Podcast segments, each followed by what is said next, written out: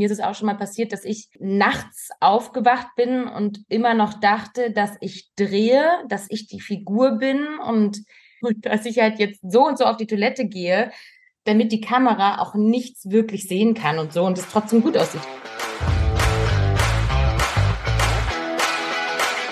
All You Can Stream, dein Navigator durch die Streaming-Welt.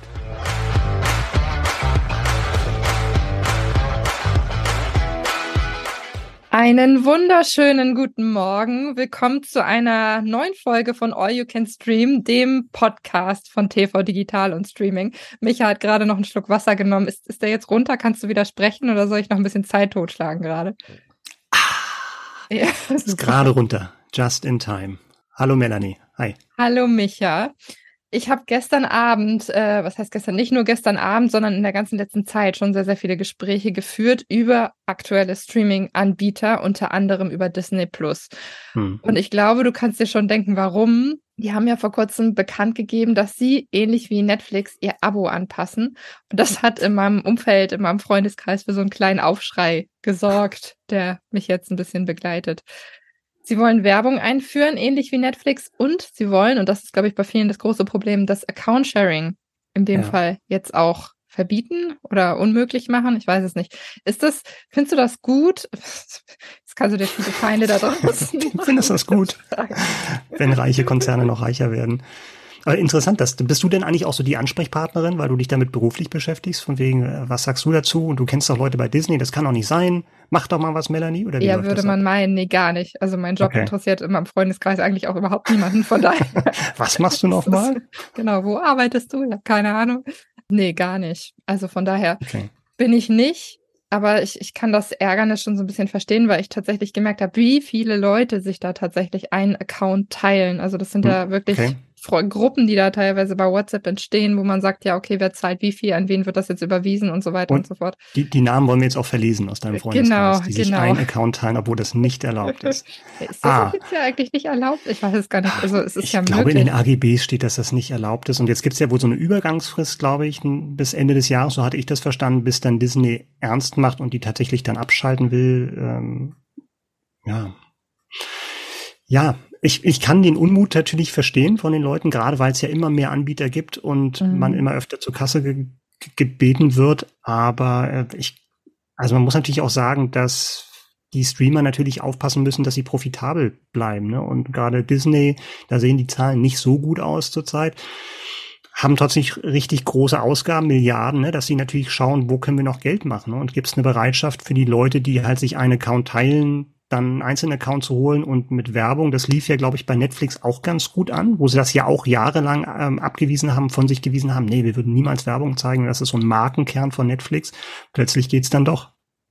Ja, stimmt. Und ich bin auch jemand, also ich, also wir, wir gucken ja viel für die Arbeit und deshalb habe ich gedacht, wenn ich tatsächlich noch einen Account oben drauf lege, um auch noch zusätzlich Sachen zu schauen, dann nehme ich auch das Werbe Paket, weil das mhm. nehme ich dann in Kauf. Das war für mich dann auch in Ordnung. Also von mhm. daher, diese Werbepakete finde ich gar nicht so schlecht. Das ist ja schon ähm, dann eine Entscheidung, die man dann auch treffen kann und wo man dann sagt, okay, ich spare jetzt ein paar Euro und dann spare ich sie eben an dieser Stelle.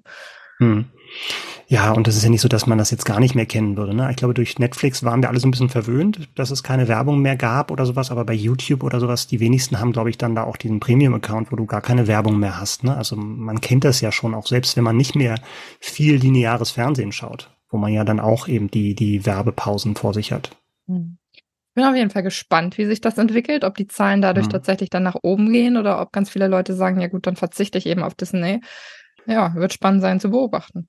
Ja, zumal es ja auch diese, diese Gratis-Monate nicht mehr gibt. Ne? Das war ja am Anfang auch sehr beliebt, dass man eigentlich so surfen konnte von einem Anbieter zum, zum nächsten. Und immer, wenn es halt irgendwie eine Lieblingsserie gestartet ist, dass man sich dann irgendwie sehr, sehr kurzfristig was, was holen konnte. Oder ähm, und dadurch, dass dann natürlich auch noch mehr Sachen gestückelt werden, also nicht mehr alles diesen Bridge-Drop haben wie bei Netflix, dass alle Folgen gleichzeitig verfügbar ist, da muss man doch länger am Ball bleiben und hat dann doch wahrscheinlich wieder mehrere Monate, wie man, ähm, den man sich dann irgendwie einen Anbieter gönnen muss. Wir haben auch einige Anbieter dabei, die man sich jetzt gönnen kann.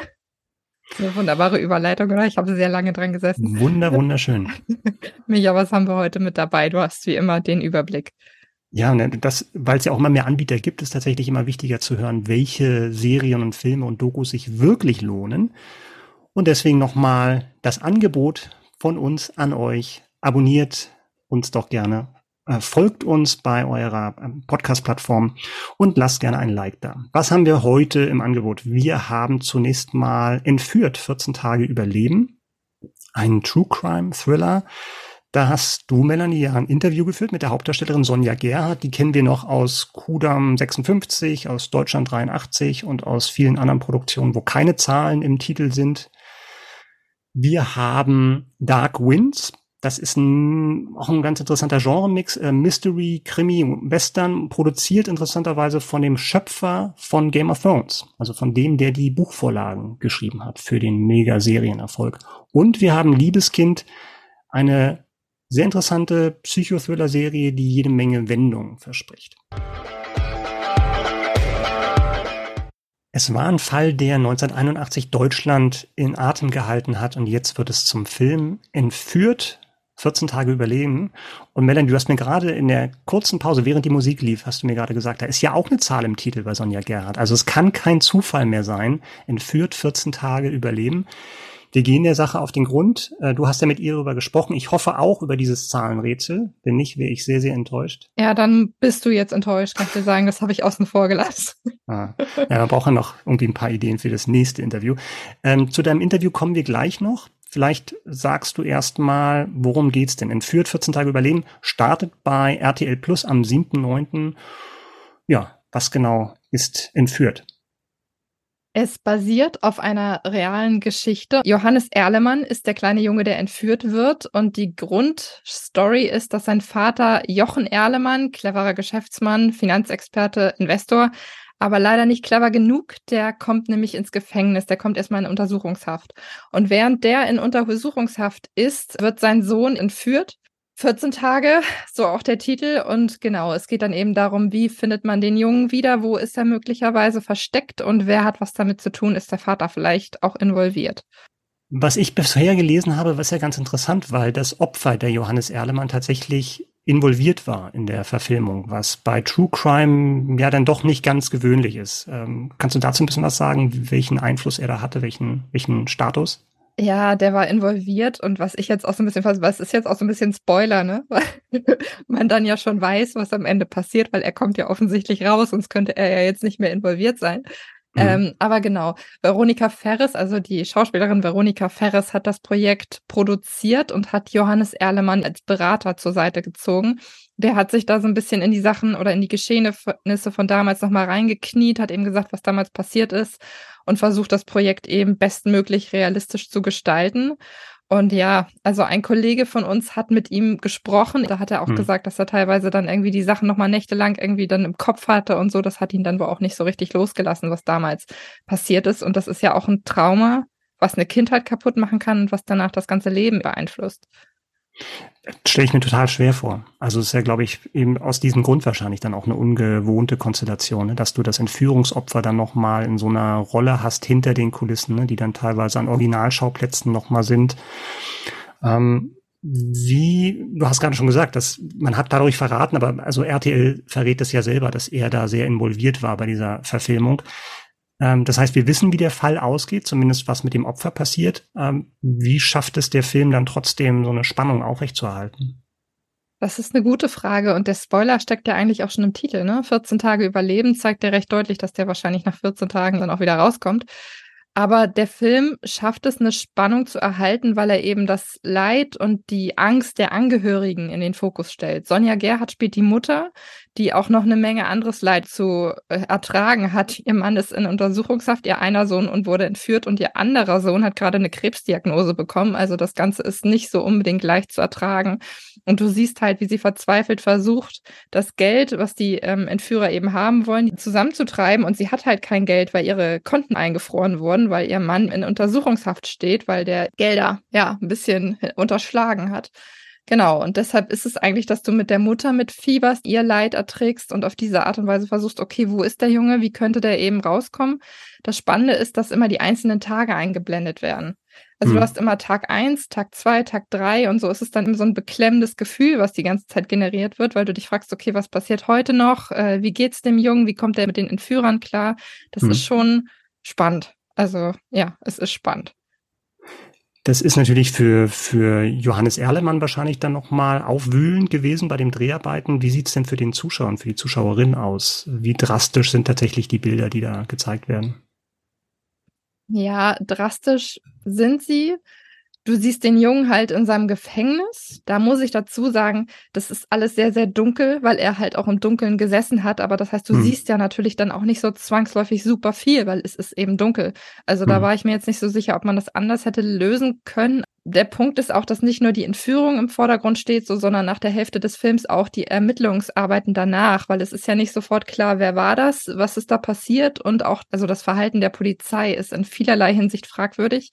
Jonas mhm. Ney spielt einen Ermittler beispielsweise und da kannst du auch sehr, sehr genau sehen, was ist damals schiefgelaufen, was müsste heute unbedingt anders laufen, damit sowas in der Form nicht wieder passieren kann. Mhm.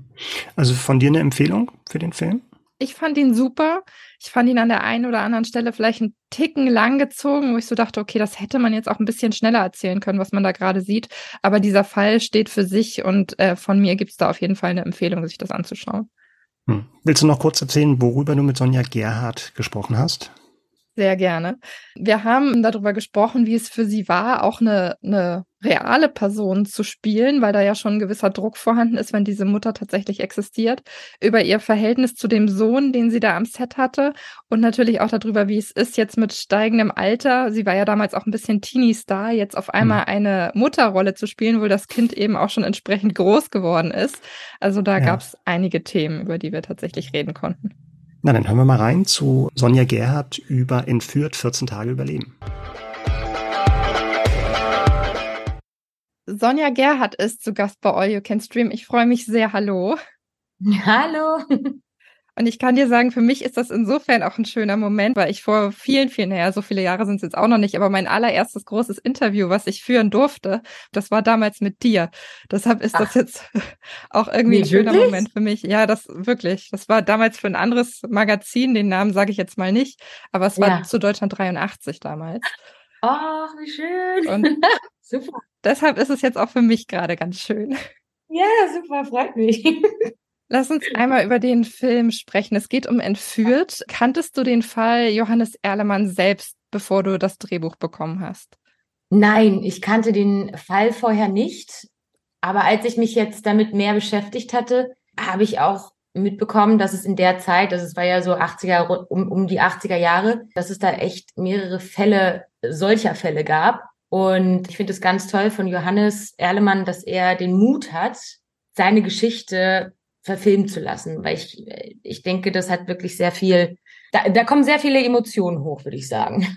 Inwieweit hatte Johannes Erlemann denn jetzt tatsächlich Einfluss auf den Dreh? Hattet ihr als Schauspieler was mit ihm zu tun oder hat er wirklich so aus dem Hintergrund agiert?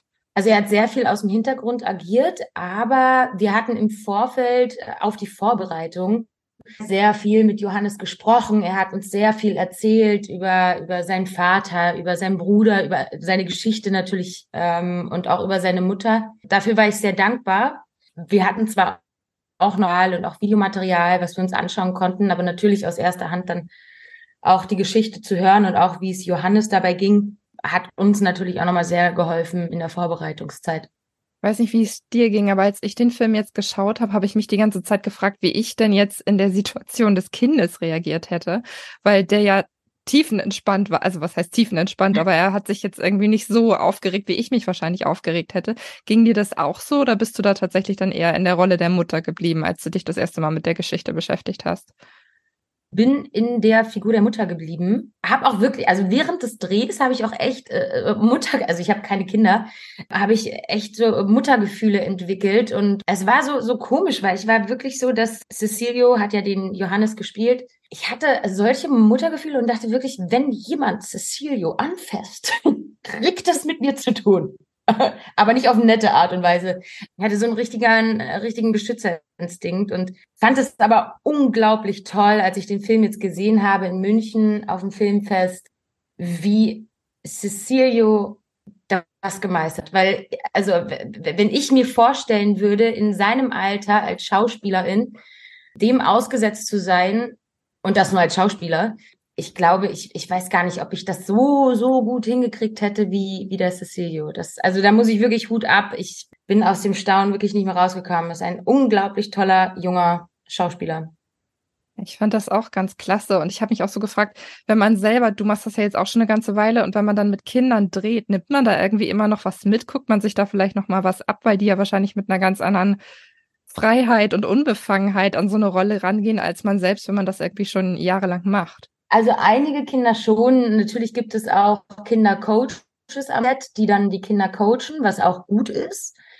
Und bei uns war das so, dass Marc Rothemund, unser Regisseur, ein unglaublich toller Regisseur, der wirklich ähm, sich so krass in diesen Fall hineingearbeitet hat und mit Cecilio selber auch schon ein Jahr vorher ein Projekt gedreht hatte wo sie auch schon sehr eng äh, miteinander gearbeitet hatten. Und da gehört natürlich auch sehr viel Vertrauen dazu. Und Cecilio hat Marc total vertraut und dadurch konnte Marc aus Cecilio halt sehr viel rauskitzeln, ja, und, und auch in diesen ganzen Szenen, wo Cecilio dann gefangen gehalten wird, das sind halt Szenen, dass man durchlebt das ja gefühlt selber. Und wenn man auch so jung ist, ähm, ist es natürlich gut, wenn man eine Vertrauensperson am Set hat und das war Marc Rotemund und da würde ich sagen, also da würde ich eher sagen, dass das CEO da lockerer rangegangen ist als ich. Ich habe mir so viel Druck gemacht, als ich da in diese in, in diese Rolle reingegangen bin, in den Dreh reingegangen bin, weil äh, natürlich ist es auch eine wahre Geschichte, eine echte Figur die dann auch zu treffen und wirklich dann auch sein Bestes zu geben und so, so dass auch Johannes einfach sagen kann, ja, okay, ich bin wirklich happy mit dem Ergebnis. Du hast es jetzt schon angesprochen, das basiert, also du basierst ja auch auf einer realen Figur, logischerweise. Genau. Und die Mutter lebt auch noch, wenn ich ja. da richtig informiert bin. Hast du mit der dann auch Gespräche geführt oder war das tatsächlich dann nur Johannes Erlemann, der da in die ganzen Sachen involviert war? Ich konnte nur mit Johannes sprechen und habe natürlich dann daraus das Beste gemacht. Für mich war es dann letztendlich wichtig, weil ich meine, ihr älterer Sohn, der Andreas, der ist halt äh, an, an Krebs erkrankt. Ihr Mann Jochen ist in Untersuchungshaft gekommen und ihr jüngerer Sohn Johannes äh, wird entführt für zwei Wochen. Und sie ist halt wirklich komplett gefühlt alleine. Und da war mir wichtig, also in dieser Zeit so stark zu bleiben und nicht in sich selber zusammenzufallen, und ähm, das war mir wichtig, dass man das einfach auch sieht, wie stark die Mama in der Zeit eigentlich letztendlich war. Wie sehr hat dich das Thema nach Drehende noch beschäftigt? Weil ich könnte mir vorstellen, wenn du so einen intensiven Stoff hast, dass du auch am Nachdrehschluss eben noch da sitzt und darüber nachdenkst oder fällt dir das dann leicht abzuschalten? Es kommt immer drauf an. Manchmal kann ich sehr gut abschalten und manchmal, und dafür habe ich mir dann auch eine Spielkonsole, ich will jetzt auch den Namen nicht nennen, ähm, gekauft um dann abends wirklich einfach abzuschalten und gar nicht mehr in der Figur drin zu sein. Bei mir ist es auch schon mal passiert, dass ich nachts aufgewacht bin und immer noch dachte, dass ich drehe, dass ich die Figur bin und dass ich jetzt so, ich musste halt auf die Toilette und dass ich halt jetzt so und so auf die Toilette gehe, damit die Kamera auch nichts wirklich sehen kann und so und es trotzdem gut aussieht. Oh und danach habe ich gesagt, Sonja, äh, nee, stopp mal, das, äh, das, das geht gar nicht. Ich, ich muss jetzt abschalten nach dem Dreh und dann äh, habe ich mir halt diese Spielekonsole gekauft. Ich hatte, als wir diese Folge belegt haben und das Thema mit reingenommen haben, hatte ich so einen Moment, wo ich dachte, okay, Sonja Gerhardt spielt da mit. Und dann habe ich mir den Inhalt durchgelesen und hatte so einen kurzen, so einen kurzen Moment, wo ich dachte, jetzt spielt sie Rollen, wo sie Kinder hat, die schon relativ groß sind. Und ich dachte so, oh Gott, was ist passiert? Ich habe dich gefühlt gestern noch in Filmen gesehen, die meine Jugend irgendwie dann geprägt haben.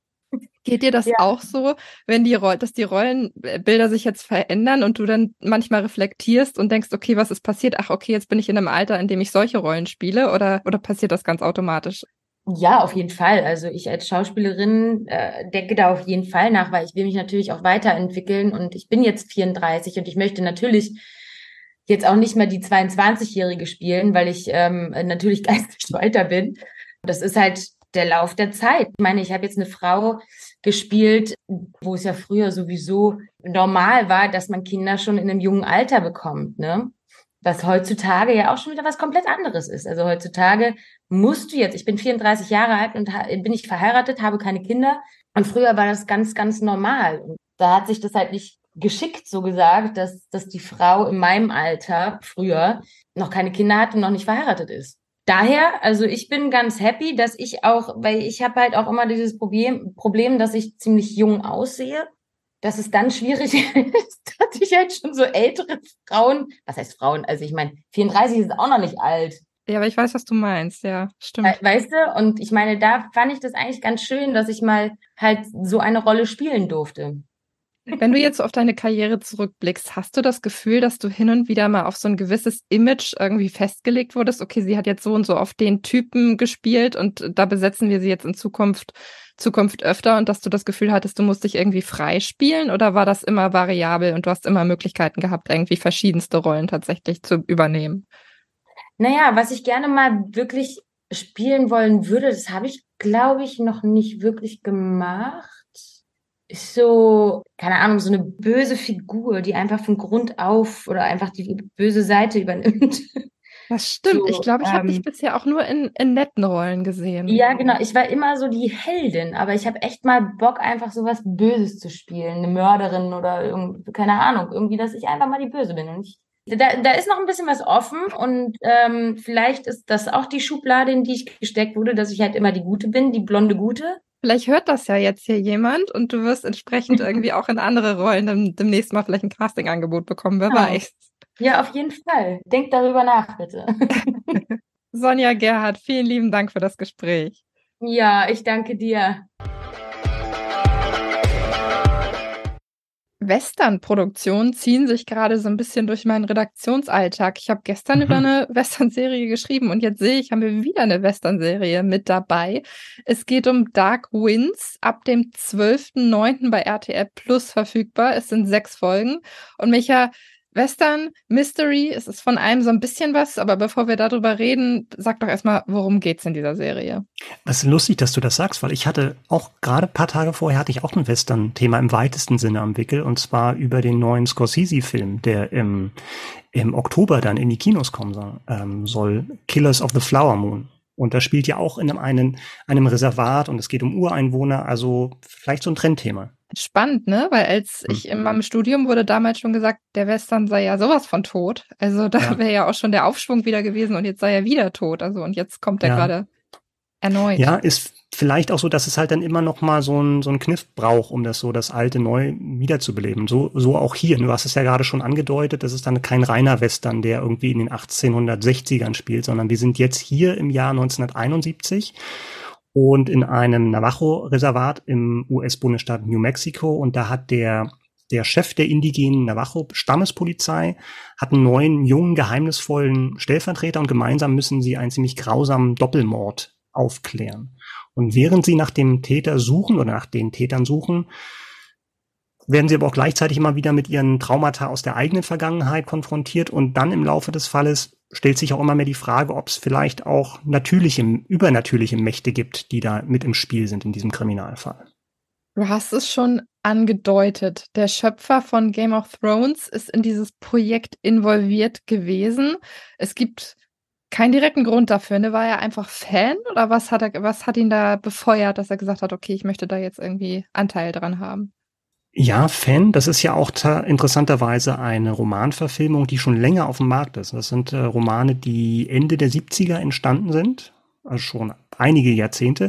Dann kommt im Falle von George R. R. Martin, den wir beide ja schon gerade erwähnt haben, also der Autor, der Bücher die praktisch die Grundlage für Game of Thrones geliefert haben, der stammt auch aus New Mexico, beziehungsweise lebt da schon seit, seit vielen, vielen Jahren, hat dann also nochmal einen Bezug eben durch diese räumliche Nähe zum Stoff. Und ähm, interessanterweise auch einer der weiteren Produzenten ist Robert Redford, den wir ja, der auch mit, mit Sundance ein eigenes Filmfestival gemacht hat, also jetzt nicht nur als Schauspieler und als Regisseur aktiv war, sondern tatsächlich sehr, sehr umtriebig war und interessanterweise ja auch ähm, in Western, in bekannten Western mitgespielt hat damals. Also zu einer ähnlichen Zeit, wo jetzt dieses, diese Serie spielt. Also glorreiche Halunken dann mit Paul Newman. Also ganz interessante Mischung dann hinter der Kamera auch. Sundance ist von Robert Redford ins Leben gerufen worden. Das wusste ja, ich nicht. Genau, also auch benannt nach der Figur, die er damals gespielt hat in ähm, zwei glorreiche Halunken, Sundance Kid und er ist da praktisch der Gründer gewesen, ja. Okay, das macht Sinn, aber das habe ich nie hinterfragt, ehrlich gesagt. Das ist toll, danke Micha, wieder was dazugelernt in dieser Folge. Lass uns einmal über die Darsteller reden. Wer ist denn in dem Fall alles dabei? Also ich habe gesehen, aus Office-Perspektive ist es schon mal interessant, weil Dwight, der Darsteller von Dwight ist mit dabei. Ja. Aber wer ist denn noch alles mit am Start bei dieser Produktion? Das sind jetzt neben den ähm, angesprochenen Rain Wilson ist es, glaube ich, jetzt nicht so prominent. Wir haben noch einen, den man vielleicht noch vom, vom, äh, vom Gesicht her kennen könnte, das ist ein Noah Emmerich, den man aus The Americans vielleicht kennt. Äh, Hauptdarsteller, um den sich aber alles dreht, ist Zan McClarnon. Und den kennen wahrscheinlich die wenigsten jetzt vom Namen her, ist auch ein indigener Darsteller. Und ich habe überlegt, von wegen, der hat ein ganz markantes Gesicht, finde ich, und sehr eindrucksvolles Gesicht so zerfurcht und so. Und ähm, ich habe mich schon gefragt, irgendwoher kennst du den, irgendwoher kennst du den, habe dann in seinen Credits nachgeschaut, bin da aber nicht so richtig fündig geworden, bis ich zu der Zeile kam, dass er in einer Folge von Westworld mitgespielt hat. Mhm. Und das war wahrscheinlich die beste Folge in der ganzen Serie Westworld. Da gab es eine Episode, die dann halt nur in diesem Indianerstamm gespielt hat und dann eben so sein, sein Leben und war auch fast komplett untertitelt, weil es dann in der indianischen Sprache gedreht wurde. Also ganz tolle Serie und äh, ähm, ganz tolle Episode der Serie. Und da hat er die Hauptfigur gespielt und so auch hier jetzt in dieser Serie. Was würdest du denn sagen? Also es ist, äh, es ist Mystery mit drin, es ist Western mit drin. Überwiegt da irgendein Genre? Wahrscheinlich auch in erster Linie das Western-Genre. Und ganz wichtig, wie hat's dir gefallen? Das, also was mal, was mal sehr, sehr positiv ist tatsächlich, ist dieses sehr, sehr unverbrauchte Setting. Weil das hat man ja selten, dass du wirklich dann so eine Serie, und ich würde mal sagen, so vom Genre ist es wahrscheinlich am ehesten sogar noch so Krimi, ähm, weil du sehr viel Ermittlungsarbeit hast von diesen Polizisten dort in diesem Reservat. Aber was es halt frisch macht, ist dieses Setting, dass du eben in diesem Reservat bist, was du halt nicht schon tausendmal in anderen Krimiserien gesehen hast, plus diese, his, dieses historische Setting. Anfang der 70er ist dann noch mal was anderes. Es gibt keine Handys, was, wo ja viele Fälle, glaube ich, anders laufen würden, wenn du halt moderne Technologie hast. Und du hast halt keine, obwohl du in diesem fremden Setting bist, keine weiße Hauptfigur, was ja so der, so der Go-To-Move gewesen wäre, jahrzehntelang, dass du zwar hast, du hast zwar eine fremde Welt, aber du hast dann einen neuen weißen Polizisten, der praktisch dann dein Fenster in diese Welt ist. Und das haben die äh, klugerweise hier vermieden, also so wie es jetzt irgendwie bei, bei der mit dem Wolf tanzt war oder sowas. Und ähm, das ist ganz spannend.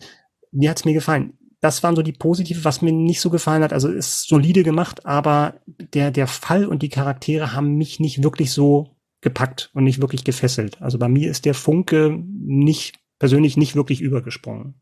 Irgendwie war mir dann der Ausgang auch irgendwann egal. Aber es ist handwerklich gut gemacht und ähm, Krimi-Fans, die wirklich mal auf der Suche nach einem neuen Setting und nach einem neuen Szenario sind, die dürfen auf alle Fälle einen Blick riskieren. Existiert ja auch schon eine zweite Staffel. Also es ist ja jetzt nicht nur die erste, sondern die zweite gibt es auch schon. Für die ist aber hm. wiederum, glaube ich, noch kein Ausstrahlungsdatum dann datiert, oder? Da gibt's noch nichts, aber äh, ich glaube, RTL Plus hat sich tatsächlich da die Rechte an der kompletten Serie gesichert und ähm, da wird's dann sicherlich weitergehen auch. Für alle, die jetzt erstmal reinschauen wollen, Dark Winds, sechs Folgen ab dem 12.09. bei eben RTL Plus verfügbar.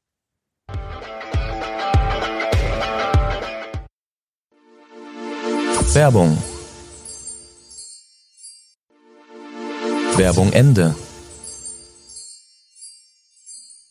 Ich habe dich selten so deutlich und leidenschaftlich deine Meinung zu einem Thema sagen hören, wie in der Konferenz für TV Digital, als wir über das folgende Thema gesprochen haben.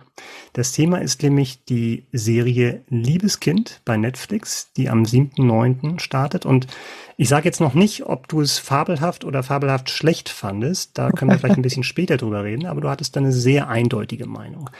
Vielleicht kannst du uns erstmal verraten, worum geht's denn überhaupt in Liebeskind und was ist das? Das ist eine Romanverfilmung und zwar die Verfilmung des Bestsellers von Romy Hausmann mit exakt dem gleichen Titel. Und im Vordergrund der Geschichte steht ein Entführungsfall. Und wenn ich diesen Inhalt beschreiben möchte, muss ich das am besten chronologisch machen, beziehungsweise im Hinblick auf das, was die Serie erzählt, weil man sonst sehr schnell durcheinander kommt. Die Serie beginnt, es ist zwar eine Entführungsgeschichte, aber sie beginnt mit der Flucht. Der Flucht einer Frau und ihrer zehnjährigen Tochter, so ungefähr zehn Jahre, schätze ich mal, aus den Fängen eines Peinigers, der sie jahrelang wirklich hinter Gittern gehalten hat, in einem abgeschirmten Haus und einem genauen Regelwerk, wie der Tag abzulaufen hat. Also man musste die Hände präsentieren, wenn er reingekommen ist und man hatte genaue Zeiten für Toilettengänge und so weiter und so fort. Und diese Frau entkommt und ja, es wird mit einem vermissten Fall in Verbindung gebracht. Vor 13 Jahren verstand, verschwand eine junge Frau und man vermutet, dass es sich eben um diese Frau handelt und dann wird eben gerätselt, wo war sie, wo ist der Sohn, der noch dazu gehört, der ist nämlich nicht mit entkommen. Mhm. Genau, es ist sehr verschachtelt und es ist sehr komplex. Vielleicht kannst du noch mal sagen zum, äh, zur Besetzung. Das ist ja eine deutsche Serie. Haben wir da bekannte Gesichter dabei? Eine deutsche Serie, ganz genau. Wir haben einige bekannte Gesichter dabei.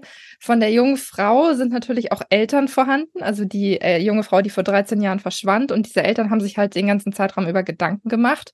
Mhm. Und die werden gespielt von Justus von Donani und von Julika Jenkins, die wir aus Dark unter anderem kennen, die da eine wichtige Rolle gespielt Aber hat. Wen kennt man nicht aus Dark? Ne? Das ist ja Wahnsinn, wie groß der Cast damals waren war. So ich lese immer wieder neue Namen von wem bekannt aus Dark und dann denke ich, oh, Stimmt, in der Zeitebene. Ja, ja da musst sorry. du erstmal das Bild dazu sehen, im Zweifel, um ja, ja, zu wissen, genau. wer das eigentlich ist.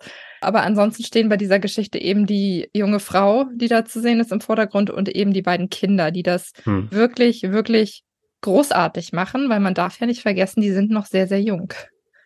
Ja, das fand ich einen super spannenden Aspekt, weil du hast ja dich dann mit dem Thema beschäftigt und hast auch ein Interview geführt mit der Drehbuchautorin und Co-Regisseurin mhm, ähm, Isabel genau. Kleefeld.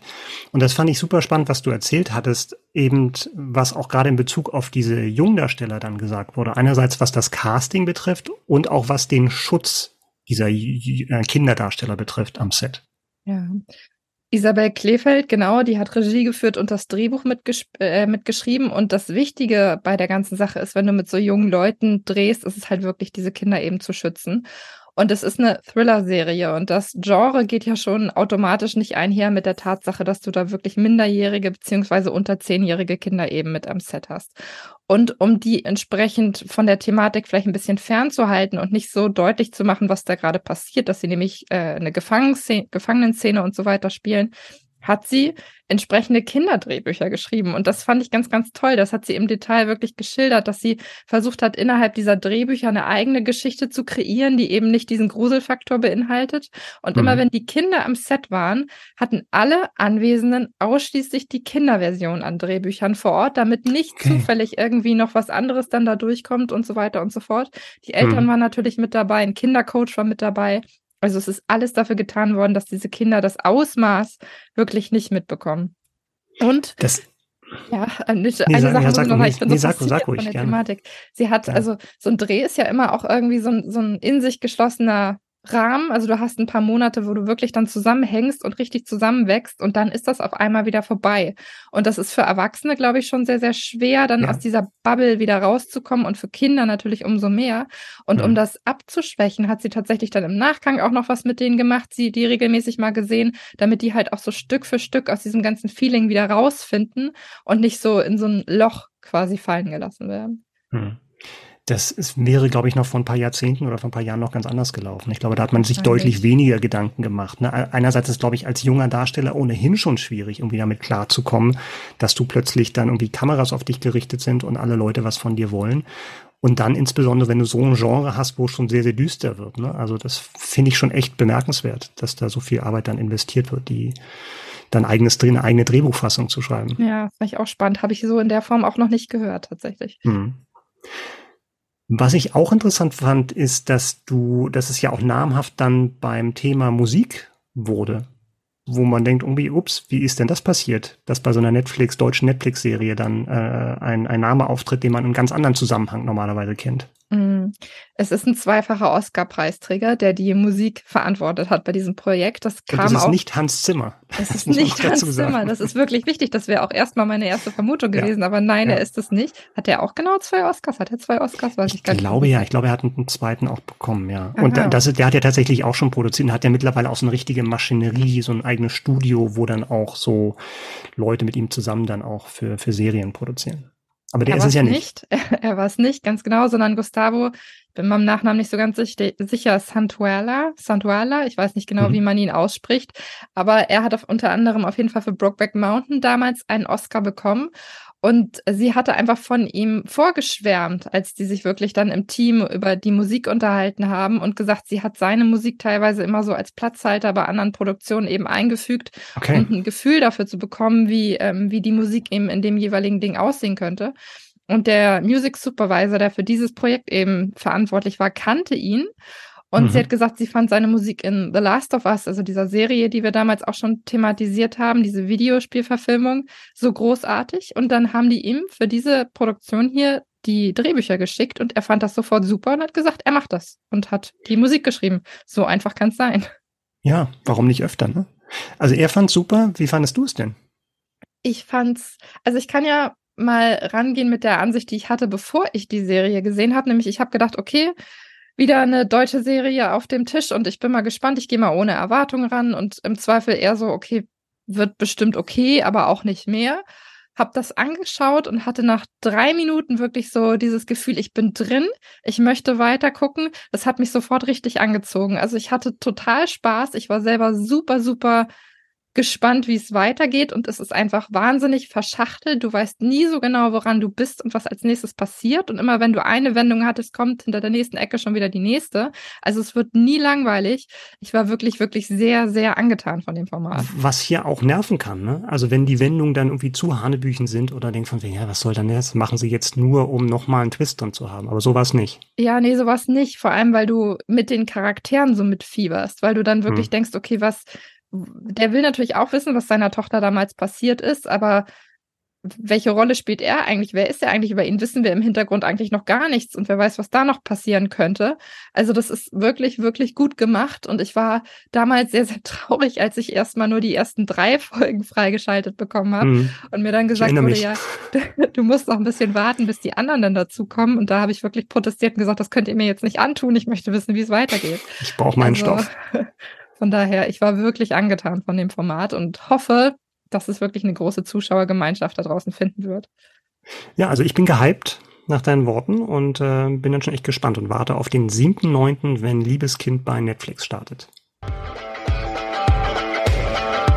Ja, und dann haben wir noch einen Kurztipp. Und zwar haben wir All or Nothing. Das ist ja schon eine etablierte Reihe bei Prime Video. Diesmal geht es um die deutsche Nationalmannschaft in Katar. Und wer sich denkt von wegen, hä, war da was? Ja, doch im vergangenen Jahr hatten wir ja diese Fußball-WM, die für die Deutschen sehr, sehr enttäuschend war. Und auch für mich. Also für die Mannschaft war es enttäuschend, für mich war es enttäuschend. Deswegen bin ich auch so ein bisschen hin und her gerissen. Also die hatten ein Kamerateam dabei, die, wenn man jetzt auch im Trailer schon sieht, auch bei den Ansprachen in der Kabine dabei waren, bei den Taktikbesprechungen. Und man sieht tatsächlich auch, welche, welche Grabenkämpfe es tatsächlich auch zwischen den Spielern und zwischen Spieler und Mannschaft gibt, welche Probleme. Also insofern wundert mich tatsächlich, dass das anscheinend keine glatt gebügelte Doku-Reihe ist, sondern man da wirklich sieht, was ist da eigentlich falsch gelaufen man muss, glaube ich, so ein bisschen masochistische Züge mitbringen. Also dass dieses Turnier nochmal zu durchleben und vier Folgen ähm, an der Seite der deutschen Mannschaft zu durchleiden. Aber es könnte ganz spannend werden. Das ist All or Nothing. Das startet am 8.9. bei Prime Video. Ich finde es ja ein bisschen lustig. Ich frage mich, wie die Gesichter in den Redaktionssitzungen da ausgesehen haben, als sie dann gemerkt haben, okay, wir scheiden jetzt ganz, ganz früh aus. Was machen wir jetzt bloß mit diesem Format? Äh, ja, also mein äh, unser Kollege Sven, der sich mit dem Thema beschäftigt hat, der ähm, der meinte auch, er hatte dann was gehört von den Machern. Klar, am besten wäre es natürlich gewesen, wenn die Deutschen die den WM-Titel geholt hätten, aber so ein frühes Ausscheiden äh, in der Vorrunde, das hat natürlich auch erzählerisches Potenzial. Ich glaube, schlimm wäre es, wenn es so eine WM gewesen wäre, so Viertelfinale und ja, war ganz okay. Dann ist es, glaube ich, noch schwieriger, daraus wirklich eine Geschichte zu stricken. Aber wenn du wirklich weißt, es ist eine Riesenenttäuschung gewesen und ähm, da standen dann irgendwie auch Jobs auf dem Spiel, dann kann da schon was drinstecken. Ja, spannend. Das machen sie bestimmt jetzt auch bei der Frauen, bei dem Frauenturnier, wo Born for This, die Doku-Reihe ja auch mit am Start war mhm. und da jetzt wahrscheinlich auch was rausgestrickt werden muss. Ja, aber also ich glaube, der DFB hat sich da keinen Gefallen getan, weil das kommt ja jetzt raus, Anfang September, wenn eigentlich die neuen Länderspiele kommen, ne, wo man so ein bisschen Vorfreude auf die EM im eigenen Land im nächsten Jahr äh, schaffen will und dann kommt noch mal so der, der Geist der vergangenen Weihnacht und macht alles zunichte. Ich bin gespannt. Aber so konnte ich auch ein bisschen Fußball noch unterbringen in dieser Folge. Ich wusste, dass dir das gefehlt hat. Ja, Wahnsinn. Ganz toll. Ich freue mich. Worauf ich mich freue, ist die nächste Folge. Wir sind nämlich schon oh ja. wieder am Ende angekommen, erstaunlicherweise. Ja. Und wir hatten sehr viel Entführung diesmal dabei. Fällt ja, mir gerade so rückblickend auf. Ist, wir hatten doch mal diesen Vorsatz fürs neue Jahr. Es war ziemlich düster, ne? Diesmal True Crime und so was. Auch deshalb der Fußball, obwohl das natürlich auch ein düsteres Kapitel ist. Es ist auch düster, es ist kein bisschen besser, aber okay. Aber ich habe ein gutes Gefühl, dass wir in der nächsten Folge ein bisschen mehr zu lachen haben werden. Also hier im Podcast sowieso, aber auch von den Themen, die wir da vorstellen werden. Und wenn ihr das mitbekommen wollt, dann abonniert uns doch gerne auf einer Podcast-Plattform, drückt auf Folgen, dann werdet ihr auch sehen, was wir in der nächsten Folge mit dabei haben. Genau, und über die sprechen wir jetzt, Micha, aber off, off Screen, off Audio, off everything. Und genau, wir hören uns in zwei Wochen wieder. Bis dahin macht's gut. Tschüss. Macht's gut. Tschüss.